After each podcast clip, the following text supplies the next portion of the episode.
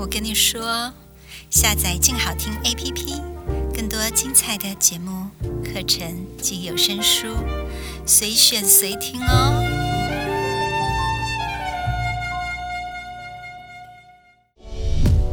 影剧、音乐、动漫、游戏，只要能娱乐你的事，就是我们的事。欢迎收听《娱乐住海边》。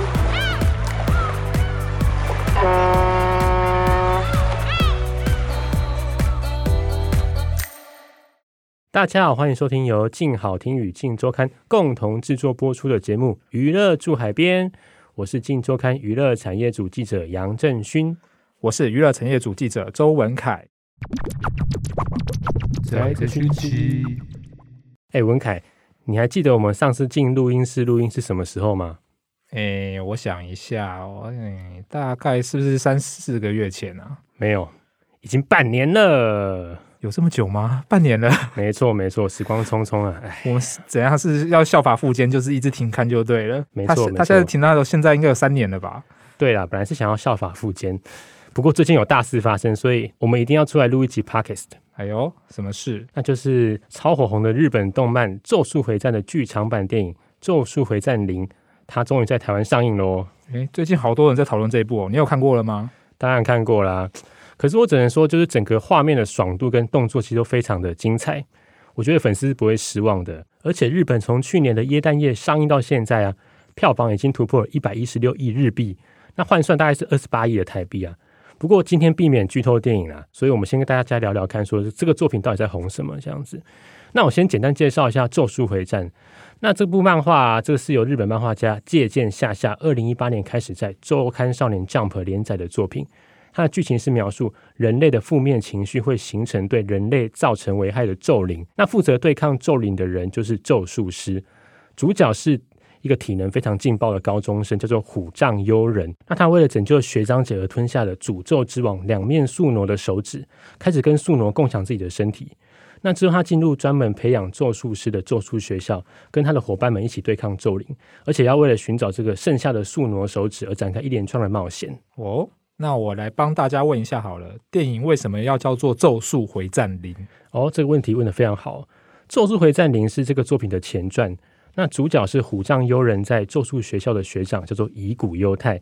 那如果是已经看过《咒术回战》的人呢、看过电影会对这个作品更多人物的身世背景更了解。那如果是没有看过漫画或电视动画的人，也没有关系，因为导演他非常有信心哦，可以让所有的人都能享受这部电影。哦，原来如此。嗯、感觉《咒术回战》好像就是一个很王道的剧情嘛，然后就像包括了友情啊、努力跟胜利的元素都有了。不过我觉得《咒术回战》它特别的地方在于它没有要传达什么是真正的是非。善恶对错，因为里面的角色包括咒术师、诅咒师跟咒灵，他们其实都有自己的立场跟理念。作者在接受外国媒体采访的时候就说啊，每个角色只是遵照自己的道德准则在行动而已。嗯，对哦，我觉得除了故事很热血以外啊，包括在人性黑暗面的刻画以及生死观的探讨，都可以让大家有一些醒思啦。而且它剧情里面的各种设定跟专有名词，其实也需要花一点时间去搞懂。重点是哦，里面有很多可以让粉丝津津乐道的金句。那我讲一段给你听看看。枕边掉落的头发变多了，喜欢吃的咸点面包从便利商店消失了。这些小小的绝望堆砌起来，才会让人长大。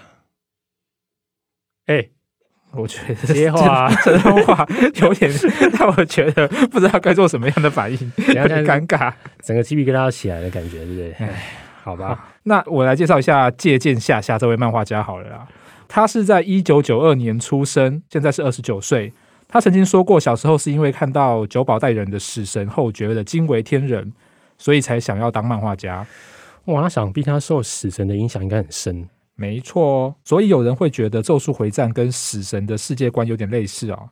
另外呢，借鉴下下也是《火影忍者》作者岸本齐史的粉丝。所以在角色设定上，似乎也有跟《火影忍者》有，就是有一种既视感啦。有网友就直接把两部作品的主要角色啊放在一起对比，譬如说呢，像是《咒术回战》的五条老师，他其实就有点像是《火影忍者》的卡卡西；然后《咒术回战》的主角虎杖悠仁就有点像是《火影忍者》的主角鸣人；然后男二呢，伏黑惠呢，他其实就有点像是佐助；然后另外一名女性角色呢，就是像是丁崎野蔷薇，就像小樱一样。对，不过其实这个借鉴下下，她这个人也是蛮坦然的哦。她承认说有受到这些作品的影响，因为以她的年纪嘛，她现在二十九岁，她其实青春期就是看这些漫画长大的。而且王道漫画的情节其实有很多都是很类似的套路这样子。而且作品红了之后啊，一定会被会被大家放大检视嘛。不过很有趣的地方就是说，借鉴下下曾经跟这个死神的作者久保带人。在这个《咒术回战》公式书里面有一个对谈的企划，他们还分享说彼此最喜欢对方作品的哪个角色。你看到、哦，如果真的有抄袭的话，九保带人应该不会想要跟他对谈的。嗯，但你也知道啊，其实富坚呢、啊，他也是影响借鉴下下很深的漫画家，因为他曾经说过啊，《咒术回战》里面的反派角色夏油杰的人物原型，就是来自于《幽游白书》里面的仙水富坚。哎，他现在修刊还是可以影响到很多人的感觉，他的影响力无远弗届，好不好？拜托，严格来说啊，像是那个不管是《鬼灭之刃》啊，或是《咒术回战》，其实富坚都有发挥他的影响力。《鬼灭之刃》也有，有，有，有。像是二零一六年的时候啊，这个每次念到他名字，我都要先思考一下，无卡忽事情还是新人漫画家的时候，富坚他其实就在《鬼灭之刃》的第四集的漫画单行本里面的书腰挂名，大力推荐这部漫画。当时《鬼灭之刃》还没有在全球爆红，所以富坚可以说是慧眼识英雄，那真的厉害了哦。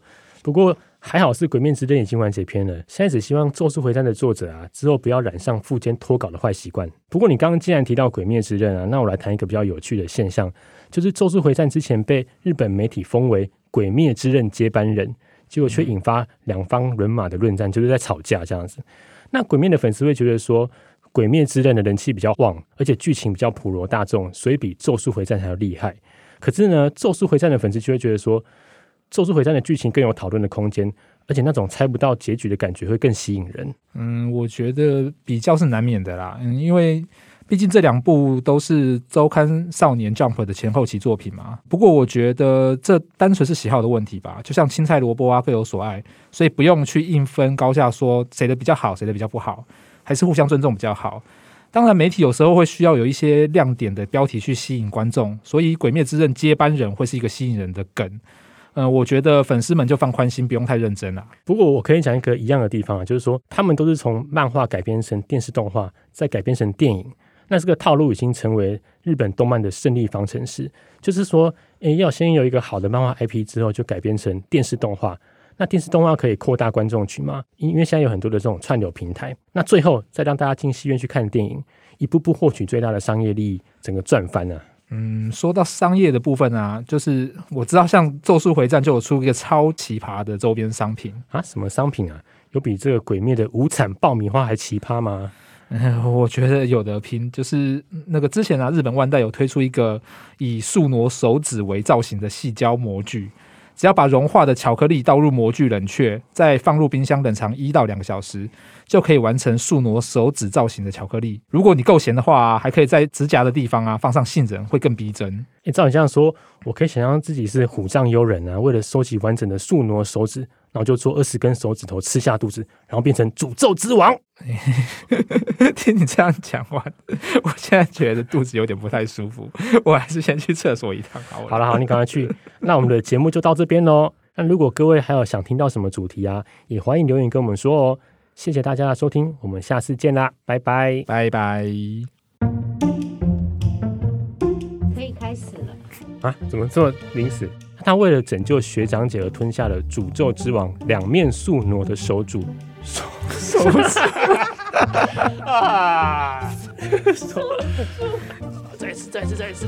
他为了拯救学长姐而吞下诅咒之王两面宿儺的手主。等一下，哎呦！咒术回战零是咒术回战的前传，前，哎呦，前传，对，这很难念呢。呃，作者借下渐渐渐渐渐渐渐渐渐渐渐渐渐下架，我不要，我直接删掉作者就好。好，你说，OK OK，那我不要看。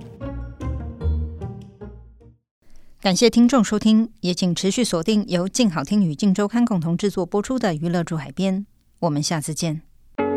想听爱听。就在静好听。